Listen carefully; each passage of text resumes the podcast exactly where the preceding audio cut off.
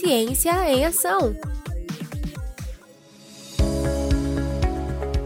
Bem-vindos ao nosso podcast Ciência em Ação. Quem vos fala é o professor Marcelo Calegares Zanetti. Sou professor do curso de graduação e do programa de pós-graduação Estrito Senso da Universidade São Judas, em São Paulo. No nosso episódio de número 19, o tema é Lab Itaim Paulista. O objetivo do nosso podcast é trazer ao ouvinte temas atuais sobre ciência e educação por meio de entrevistas com especialistas de diferentes áreas de atuação, aproximando você, ouvinte, das diferentes contribuições da ciência na sua vida. Essa é uma realização dos programas de pós-graduação estrito senso da Universidade de São Judas de São Paulo. E a nossa convidada de hoje é a professora doutora Ana Paula Cury, que é coordenadora do Lab Itaim Paulista e dos programas de pós e professora dos programas de pós-graduação em arquitetura e urbanismo, nível de mestrado e doutorado, e do mestrado profissional em engenharia civil, ambos da Universidade de São Judas de São Paulo. É, professora Ana Paula, muito obrigado, bem-vinda ao nosso podcast. É um prazer estar aqui com vocês, Marcelo. Professora, nossa primeira pergunta: o que é o Lab Itaim Paulista? Marcelo, o Lab Itaim Paulista é um projeto que a gente começou a desenvolver, é uma extensão do programa de pós-graduação das duas uh, áreas, arquitetura e urbanismo e engenharia civil. E é um projeto que ele nasce enraizado na São Judas. Né? É, é, o Itaim Paulista é um bairro que fica no extremo leste da cidade de São Paulo. Ele faz divisa na região metropolitana, metropolitana com outras localidades, Itacoaquecetuba, Poá e Ferraz de Vasconcelos. E muitos dos estudantes da Universidade São Judas é, vêm dessa localidade, moram na, na zona leste da cidade de São Paulo e tivemos muitos, temos ainda muitos estudantes do Itaim Paulista. Então, Uh, em 2009, quando uh, houve o ProUni, que é o programa uh, de inclusão na Universidade Superior, né, a São Judas mudou de cara. Ela recebeu um contingente muito grande de estudantes dessas áreas periféricas. E o curso de arquitetura e urbanismo é tradicionalmente um curso bastante elitista. Ele trabalha né, com técnicas, com uma cultura muito europeizada, uh, e uh, a gente começou a sentir falta de incluir a experiência desses alunos no dia a dia do ensino da arquitetura e nas pesquisas, nas práticas de pesquisa. Esses alunos, eles tiveram um papel muito importante para desprovincianizar os professores no sentido de trazer pautas das periferias para dentro das salas de aula. Então, o Lab foi um esforço de empoderamento desses alunos que estavam chegando na universidade para que as suas pautas, as suas demandas como moradores de centralidades periféricas, como é o Itaim Paulista, pudessem fazer parte do sistema de pesquisa, de ensino dentro da Faculdade de Arquitetura e Urbanismo. E aí a gente então inaugura esse, esse projeto extensionista né, e convoca vários alunos para participar do primeiro workshop que a gente organiza aqui em 2005, que chama Planejando pelos Conflitos, com o objetivo de uh, registrar essa experiência dos alunos e também dessa localidade periférica, que é uma localidade que traz muita, muitos desafios na área de arquitetura e urbanismo. Professora, a sua fala inicial é, é muito interessante, que nos remete a uma questão né, que você traz sobre a elitização do curso, muitas vezes que se tem, trazendo essa perspectiva europeia, mas de alguma maneira eu acho que começa a desconstruir um pouco o, o Lab tá em Paulista essa perspectiva, né, que talvez seja pensar no desenvolvimento das regiões desses estudantes. Como é que, de alguma maneira, a cidade pode se beneficiar desse tipo de situação? Então, Marcelo, é, essa tua pergunta é muito boa e, e ela nos ajuda a pensar na importância do cidadão dos moradores para a transformação da cidade. né, as cidades, né, elas trazem consigo muitos problemas hoje. Né? Elas foram, ao longo do tempo, se é, é, avolumando, né? E nós temos hoje uma situação muito diferente da que tínhamos né, no começo do século XX, né, no qual uh, a maioria da população do mundo mora em cidades. Né? E isso traz um efeito muito grande para as emissões de gás carbônico, para o aquecimento global e também para a exposição de uma população vulnerável em situações de risco, porque a pressão demográfica faz com que o preço dos terrenos fique muito alto e as pessoas acabem se alojando em, em territórios impróprios, é, que são os territórios sujeitos a alagamentos, deslizamentos. E uh, o Lab Itaim Paulista, ele parte de uma situação problema no Itaim Paulista, que é o córrego do Lajeado, né, que é uma das, das localidades com maior densidade demográfica da cidade de São Paulo e menor área verde por habitante. E, ao mesmo tempo, em 2013, foi proposto uma ampliação de um corredor de ônibus ali. Né? Então, muito movidos por essa oportunidade de transformação que esta obra de engenharia iria trazer, a gente convocou, então, uh, tanto os estudantes da localidade, como os técnicos da localidade, como uh, uh, servidores públicos da Companhia, eh, Estadual de, da Companhia Estadual de Transporte, da CET, da São Paulo Urbanismo, da Prefeitura, que vieram aqui a São Judas para a gente debater a implantação desse corredor. E também tivemos convidados de outras instituições, eh, professores da USP, professores também de fora do Brasil que estavam estudando esse case com a gente. Né? Esse é um, é um projeto que a gente montou em parceria com é, duas universidades, a Hafen City de Hamburgo e é, a Universidade do Texas em Austin, é, que são duas parceiras, duas universidades que têm como foco a questão urbanística é, ligada ao desenvolvimento sustentável e à inclusão participativa da população nos processos de sustentabilidade.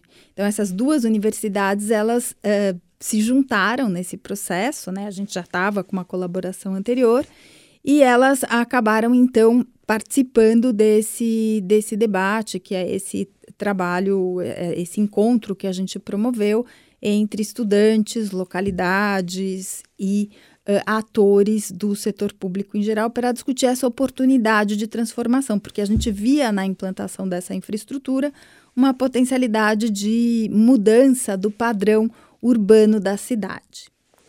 Ótimo, professora. Você traz também uma perspectiva para a gente pensar o desenvolvimento sustentável, que está tão em evidência agora com a própria Unesco, que traz aí objetivos de desenvolvimento sustentável. Como é que a gente poderia pensar a contribuição ou as contribuições da arquitetura, do urbanismo, da engenharia civil para o desenvolvimento sustentável? Marcelo, é, esse é o grande desafio do, do nosso século XXI, né? É, como é que a gente pode, né, a partir dessa é, já verdade consagrada de que a atuação do homem no meio ambiente tem causado prejuízos e uma alteração irreversível para o sistema climático do planeta, o nosso grande desafio é pensar como é que essa verdade científica pode se transformar em ações, pode mudar o comportamento das pessoas para que isso resulte numa mudança de padrão de uh, urbanização e produção da cidade, porque a cidade ela é produzida pelos cidadãos, né? E a ideia, né, a ideia do Lab desde o começo é trazer os seus estudantes como protagonistas de uma cidadania diferenciada, que eles pudessem ser multiplicadores de soluções sustentáveis, de engajamento, de responsabilidade social urbana com os destinos das suas localidades. É assim que a gente via a potencialidade do Lab e o potencial de transformação desses estudantes que a gente estava formando aqui na São Judas. Né? Então, é, essa foi, eu acho que a, a ligação, a conexão que o Lab trouxe da São Judas com a responsabilidade social da localidade desses estudantes de onde eles provinham é, oportunizado por uma política pública tão importante que foi o ProUni. Quando você traz essa perspectiva de transformação social, né, não tem como deixar de remeter ao nosso episódio anterior, que se falava sobre a questão do Paulo Freire, né, como um grande é, agente, para a gente pensar como um agente de transformação social.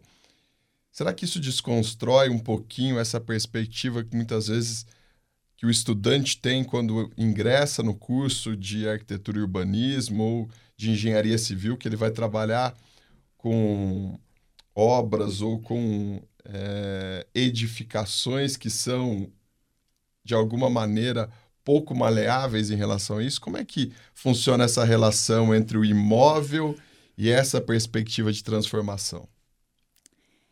Marcelo, essa, essa pergunta é muito boa, porque a gente está agora num momento, né, acho que o século XXI ele traz esse desafio para a gente. Todo mundo tem que sair da caixinha. Né?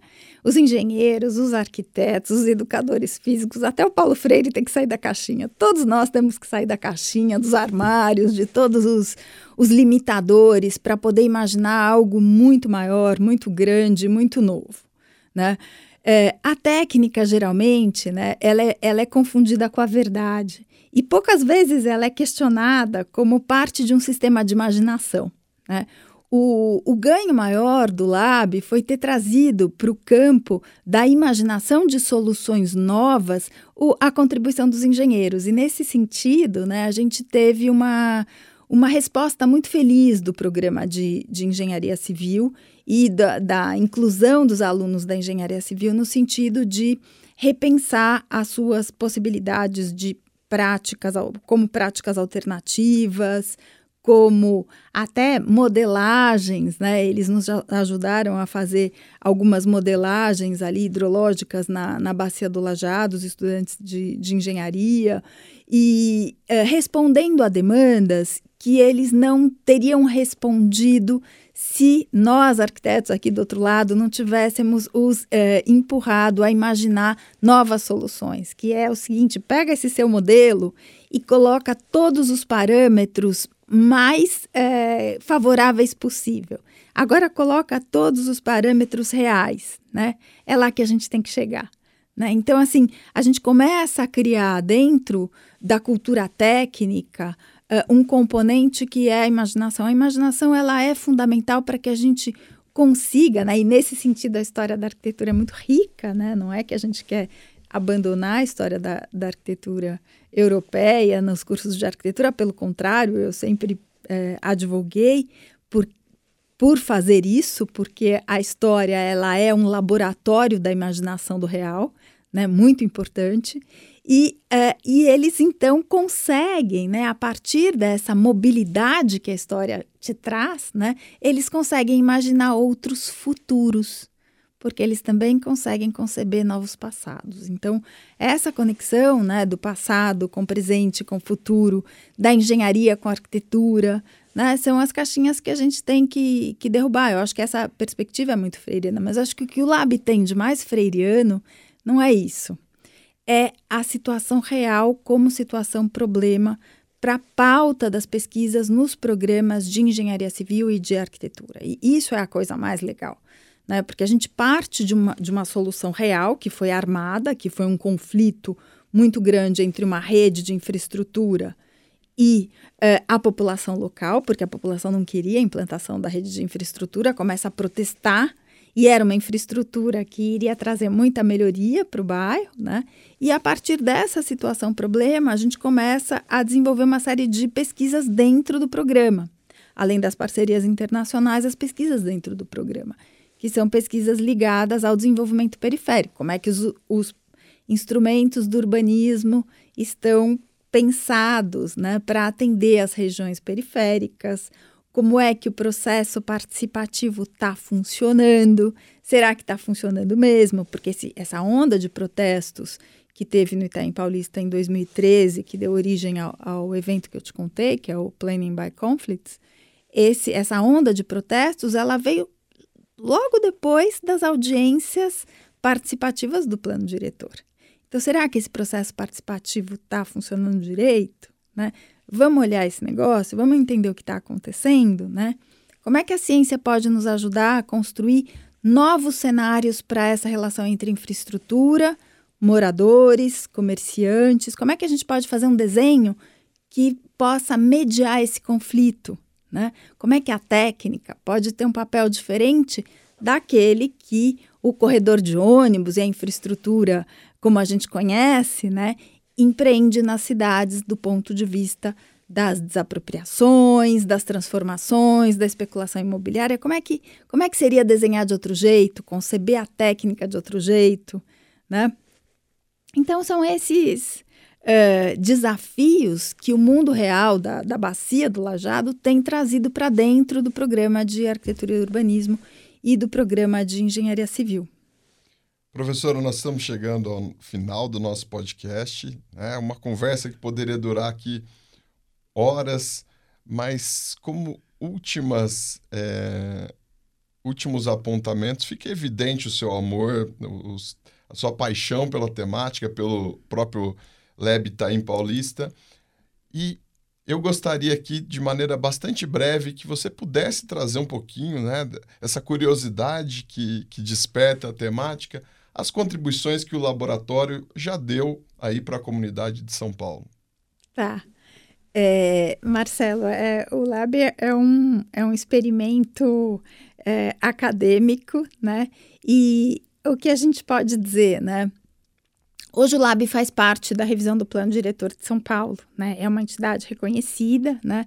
Nós fomos institucionalizados por portaria dentro da subprefeitura e uh, nós fizemos recentemente, né, uma, uma parceria com o IPT dentro dessa, dessa rede uh, de que fazemos parte, que é o, o Laboratório Climapolis, nós fizemos a modelagem hidrológica da bacia do Lajeado, ajudando a mostrar né, que o conjunto das cheias e alagamentos que acontecem né, ali no Jardim Pantanal, por exemplo, né, tem muito a ver com a contribuição da ação do homem na impermeabilização da bacia. Então, a gente tem trazido para o debate, eu acho, uma, uh, um, uma perspectiva né, de revisão dos perímetros de uh, atuação do planejamento regional. Eu acho que essa é uma contribuição que a gente tem trazido, né? Pensar as bacias hidrográficas como perímetro do, do planejamento, né? As pautas, né? Colocar as, a, a centralidade periférica, como é o caso do Itaim Paulista, em pauta, em questão, né? Uh, e incluir, então, nossos estudantes, empoderar os nossos estudantes para atuarem né, dentro dos sistemas locais no qual, da onde eles provêm. Né? O Lab também uh, foi impulsionou né, uma cooperativa de, de alunos aqui da, da, da Universidade de São Judas, uh, que hoje, então, atua na, na reforma e adaptação de imóveis no, no Itaim Paulista, de comerciantes do, do Itaim Paulista. E uh, acho que eh, são. A gente tem trazido, tem procurado trazer a periferia como centro de debate dentro da, da própria instituição. E acho que outra contribuição bacana né, é que o Lab é um dos, um dos primeiros experimentos de Real World Lab uh, em, em São Paulo, né, um experimento uh, que, que é uma, os Real World Labs, os laboratórios do mundo real, são uma política pública na Alemanha, né?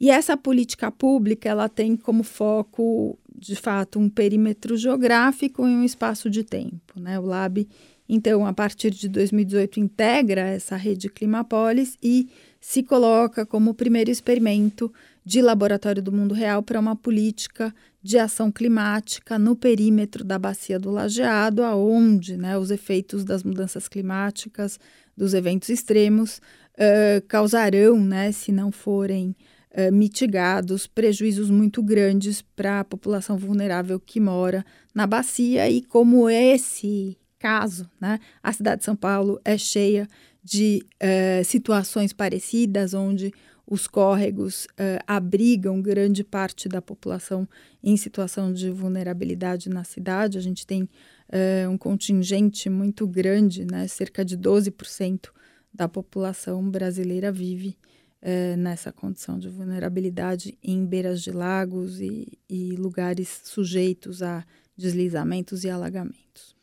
Ok, professora Ana Paula, muito obrigado pela sua participação.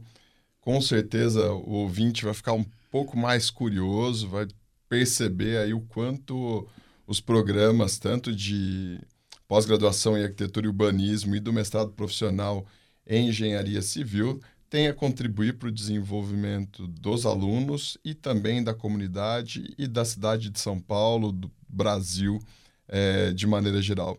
Então, muito obrigado por sua participação. Também convido ao ouvinte para que acesse as nossas redes pelo, por meio do PPS o SJT, para que também conheça um pouco mais sobre o Lab Itaim Paulista.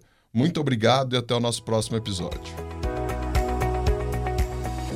Este podcast é produzido pela Diretoria de Pesquisa e Pós-Graduação, Stricto Senso, da Universidade São Judas.